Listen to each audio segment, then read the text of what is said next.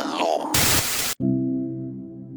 听众朋友，大家好，欢迎收听由喜马拉雅独家播出的《民间奇谈录》，我是老岳。一直以来啊，在香港就有很多的灵异传闻。咱们以前看香港电影的时候，尤其是九十年代，香港拍过很多不错的恐怖电影。你像这个山村老尸系列、阴阳路系列，都给当时的我心理上留下了比较深的阴影。然而，这些电影的内容题材呢，很多也都是取自于当地的一些传闻，而这些传闻也让人们在茶余饭后有了更多的谈资。于是，在人们的口耳相传中，有些灵异事件呀，它会越传越离谱，可能本身不是那样的，哎，传来传去就变成这个样了。但是有一些灵异事件确实是让人说不清楚的。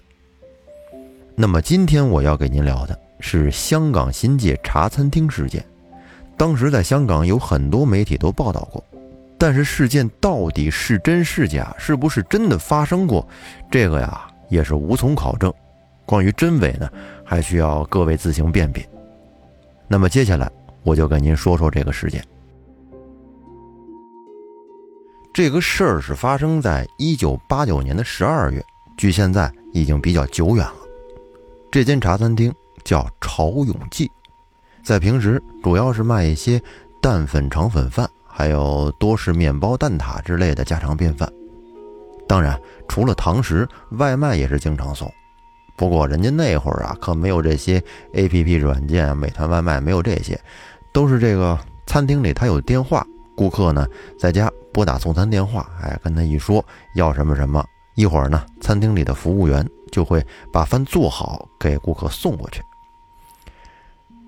在他们这个餐厅的附近啊，有不少的小别墅区，稀稀落落的，还有很多的村落。不像后来的新界，四处都是地产开发的楼盘，非常繁华。有一天，潮汕记呢和往常一样，比较忙碌的接待顾客。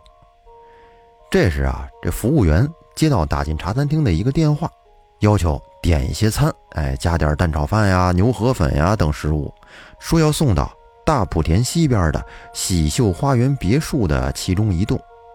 点了大概有四个人的饭。茶餐厅在接了单之后，厨师很快就把饭都做完了，然后呢，这个服务员就打包骑上车，提着外卖篮就赶往了喜秀花园。到了电话中留的地址之后，伙计就按响了门铃。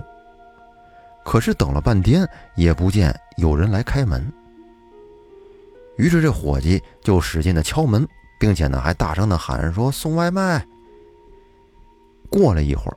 这门才开了一个很小的缝隙，把钱从门缝里递了出来，叫伙计把外卖放在门口就行了。伙计觉得很奇怪呀，你门都开了，您就把这个饭接进去呗，干嘛还放在门口呢？但是这是他心里想的，哎，他没敢多问，便照做了。完事之后呢，就回到了茶餐厅。结果当天晚上。老板算账的时候，他得清点这一天有多少流水啊，赚了多少钱。点着点着，忽然就看到在钱盒里边有一沓冥币。当时他还以为是伙计们搞的恶作剧呢，于是就把伙计们都叫了过来，当场质问。但是没有人知道这个冥币是怎么回事于是呢，当天这老板呀。就不了了之了。但是到了第二天，茶餐厅晚上关门以后，老板点钱的时候，又在钱箱里边发现了一沓冥币。于是再一次的叫来了这些伙计。原来今天在白天的时候，伙计同样接到了一个送餐电话，还是点了粉和饭，同一个地址，跟前天的一模一样。而且伙计到了那儿之后，还是让他把外卖放在门口，把钱从门缝里边塞了出来。伙计说，当时他收钱的时候，明明看着是港币呀，确实不是冥币。老板当时很生气，但是同时也觉得有点不对劲儿。然后他就跟伙计们说：“如果之后还接到这个地方打来的电话订外卖，那么你们别送了，你们告诉我，我亲自去送。后来还真不出所料，第三天餐厅又接到了外卖电话，让送一些牛肉粉呐、叉烧饭之类的。于是这次老板是亲自把饭送了过去。到了那儿之后，同样是按门铃没反应，敲了半天门。这门呐开了一个非常小的缝，把钱塞了出来。而老板这时就想趁机看一下他们这屋里边是什么样的呀？是什么人订的饭呢？但是他在外边完全都看不到。但是这倒是无所谓啊，因为毕竟把钱递了出来，他只要是把钱看仔细了，是真钱还是冥币就可以了。老板拿着钱仔细的查看了半天。确实是真正的港币，不是冥币。这下老板放心了，便回他的茶餐厅了。等回到朝永记茶餐厅之后，老板还特意的把这钱放在了钱箱的一个单独的隔断里边。等当天关门之后呢，老板继续清点当天的流水。可是就在他点钱的时候，他就发现别的钱都没问题。只有单独放的那些钱，又成了冥币，而这些钱就是他自己从喜酒花园送外卖之后带回来的。这下让老板顿时觉得是浑身冰凉，心惊胆战。于是呢，老板在恐慌之中就报了警。警方接到报警电话之后，迅速派警员去侦查喜秀花园这个地址。警察到了之后，是任由他们按门铃、敲门叫人，都没反应。于是警察便破门而入。但是进了屋之后，给警察吓了一跳。只见屋里有四具尸体横卧在地板上，并且不用经过专业判断就能看出来，这个尸体已经是停放了很长时间了。死亡时间应该已经很久了。于是警方立即封锁现场，停止调查。而询问这所房子旁边的邻居时，邻居的反应是，居然完全不晓得隔壁有人死亡。他们说：“不可能啊！最近几天总是在听到他们这屋里边有人打麻将。虽然没有听到说话的声音吧，但是……”洗牌的声音，这是很容易能听清楚的，特别是在晚上安静的时候，屋里这个洗牌的声音特别大。后来，警方法医通过解剖尸体进行分析，发现尸体的死亡时间已经超过一周。但是最不可思议的是，在这四个死者的胃中，发现了消化水平不超过。一到两天的新鲜食物，包括牛肉、河粉、叉烧饭等。当时这种情况让法医也是瞠目结舌，因为在法医的解剖历史中，这是不可能出现的。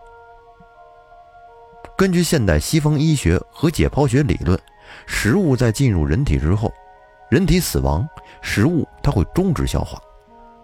但是，依据质谱解剖和胃酸等发酵细菌的成分构造，能够判定食物的正确摄入时间。而他们在潮涌记茶餐厅订的外卖，正是他们胃中这些食物残留。假如说这个技术结果还不够让您震惊的话，后来警察再从茶餐厅取回那个物证，就是那冥币上，也发现了。除了送外卖的伙计和老板的指纹外，还有其中两名死者的指纹。除了这个，就再没有其他的指纹了。但是，这些科学的解释结果和事实又对应不上。假如说没问题的话，也确实说不过去啊。后来，附近村落也有人专门请一些大师过来看。大师来了之后，就发现呀。他们这个房子面朝东南，气冲鬼门关，阴气极重，而死亡之时又是冲煞之时，四个魂魄都没有离开尸体，他们以为自己还在人间呢，于是便继续生活、订餐、吃饭、打牌。只是当警察冲进屋中之后，破坏了气冲之场，所以才脱离了困顿。而他们真正的死亡原因呢？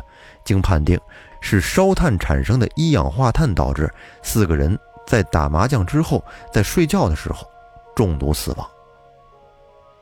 在历史记录中啊，新界北冬季最低气温在有些年里确实是比较低的。之后这件事便被各大的媒体报纸争相报道。媒体采访警方发言人时，警方也给出了科学的分析结果。而正是这些结果，媒体自己也会分析这个案件为灵异事件。不过官方并没有否认此事，所以整件事情报道之后，政府没有否认，那就算是默认了。要说这个新界茶餐厅事件在香港确实属于比较有名的一个灵异事件了，那么这个灵异故事到底是真是假呢？